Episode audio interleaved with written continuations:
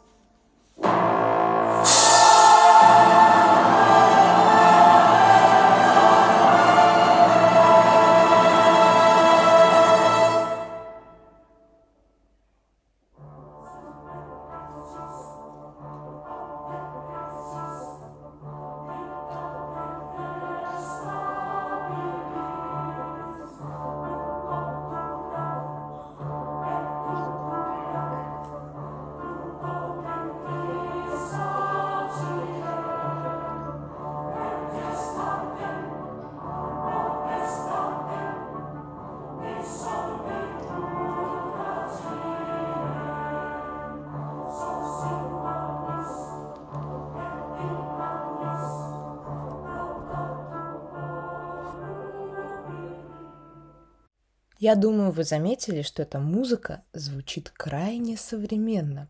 В принципе, она могла бы быть написана в этом году или в прошлом году, хотя написана она очень даже в 1937 году 20 века. Я бы сказала, что такой стиль никак не называется – и у меня есть к этому аргументы, ну, о них позже. Но звучит это все очень современно за счет повторов и консонансов, так что кое-кто мог подумать про минимализм, уж больно здесь повторов много и все хорошо звучит. А еще здесь есть ритмическая мерность. В этом Орф был авангардистом, потому что, если вы помните, минимализм у нас появился во второй половине 20 века. Э, главные первопроходцы минимализма это Стив Райх и Филипп Глаз, которые жили уже в 70-е годы. Вот рок появился и минимализм появился, можно так сопоставить. А это 37-й год, так что Орф вполне авангардист. И, э, вспомните, это после громкого очень вступления, э, там начинается такая мелодия простая, как будто бы из трех э, или двух даже нот, да тун-тун-тун-тун, туц-туц-тун-тун-тун-тун. Вот, э, кажется, что это звучит очень по-старинному. Наверное, у вас случилась такая ассоциация, как будто что-то в этом есть средневековое. Так вот, и да, и нет. Мотив из трех нот, да, это можно сказать, что это у нас ноты похожие на, по атмосфере на григорианский хорал, например. Но вот чтобы такой ритм был равномерный на фоне, нет, никогда такого в средневековье не было. В средневековье ритмическая мерность еще не установилась, и люди как раз стремились к тому, чтобы писать музыку по, ну, противоположную к танцевальной, чтобы она, наоборот, нас всех погружала в себя и направляла человека к Господу, чтобы он очищался от эмоций. Танцы тут не подходили. А мотив, в принципе, да. Вот Орф здесь задумывал эту отсылку к старинному, это такая большая работа Орфа, она основана на 24 стихотворениях из сборника средневековой поэзии, который назывался «Кармина Бурана», и это и дало название сочинению Орфа. Так вот, а почему я считаю, что э, это нельзя назвать каким-то стилем? Ну, по одной причине. Мне кажется, что это произведение задало стиль его таким написал и задумал, а мы уже после слышим его в кино, в мультипликации, в разных других произведениях. Например, вот э, я сейчас вам включу музыку, которая является одной из самых главных тем в одном известном аниме. Вдруг смотрели «Тетрадь смерти». Там очень много саундтрека, который написан для оркестра, такой большой, большая оркестровая музыка. И э, я думаю, что как только я включу, вы поймете, почему я выбрала именно этот пример, как то, что последовало за музыкой Орфа и образовало целый свой стиль. Давайте послушаем.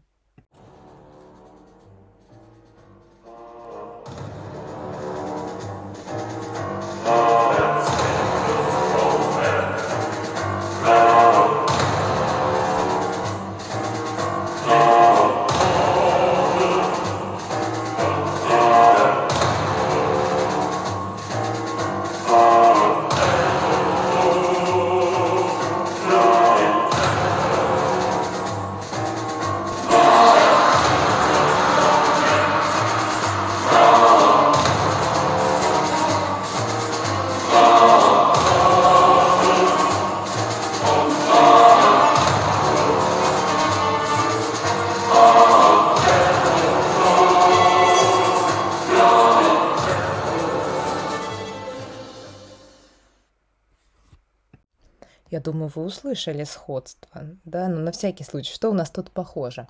Латинский текст, что у нас равномерный ритм такой, да, очень решительный, как будто прям машина какая-то большая неостановимая едет. Оркестровое сопровождение достаточно пышное, и все это вместе дает ощущение чего-то максимально эпичного. То, что мы говорим, вот, эпичный саунд. Вот мне кажется, Карл Орф создал эпичный саунд. Да и вообще, если подумать, это у Фортуна она выстроена так. Там по краям максимально громко звучит, звучит оркестровая тутти, все исполнители, их огромное количество, вот они все играют. А в середине тихо все, и как будто бы ничего не происходит. На самом деле идет такая подготовка моральная нас к тому, что что-то будет. И «О Фортуна», она звучит как первый номер, как последний номер произведения. Мне кажется, что это абсолютно гениальный маркетинговый ход. Если вы пишете музыку, делайте так же, потому что начать музыку с такой, с такой громкой ноты, с такой, с такой очень сильной динамики, мне кажется, это беспроигрышный вариант, тебя точно запомнят и еще раз послушают. Тем более еще в конце повторить, чтобы все, кто уснули, проснулись и заново пошли и вспомнили все, что было. Такой прием с повтором достаточно редкий в классической музыке. Но смотрите, в Кармине Буране на самом деле есть и другие номера, просто мы о них меньше знаем. Вот давайте в такую же игру поиграем, но на этот раз я вас обманывать не буду. А то просила вас подумать в каком это стиле, а стиля там никакого и нет. На этот раз стиль будет. Вот подумайте, какой прием здесь использует Орф в другом своем номере Кармины Бураны.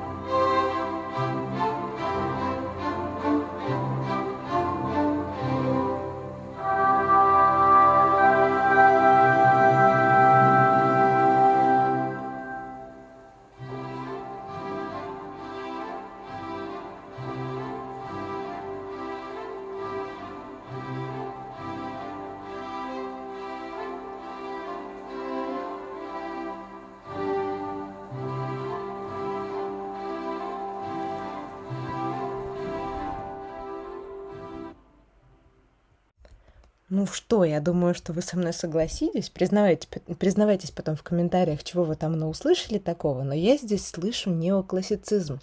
Самый настоящий, самый добротный. То есть это у нас номер, который называется «Райе». Это круговой танец. И там все средства используются в музыке, как из раннего классицизма. То есть что у нас? Оркестр, классическая гармония, определенный порядок строф музыкальных фраз, которые укладываются во что-то правильное, во что-то такое успокаивающее. Все как бы близится к идеалу. Вот это неоклассицизм, а не неоклассика с Людовика Инауди, да? Вот он, настоящий неоклассицизм. А вот вы послушали, какой был здесь инструментальный состав? Что здесь, что в первом номере у Фортуна. Там же очень много инструментов получается.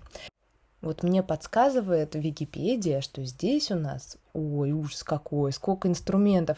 Здесь у нас все деревянные духовые представлены, причем по две-три штуки, как в Большом симфоническом оркестре. Медные духовые, ударные духовые, ой, ударные духовые, говорю, просто ударные.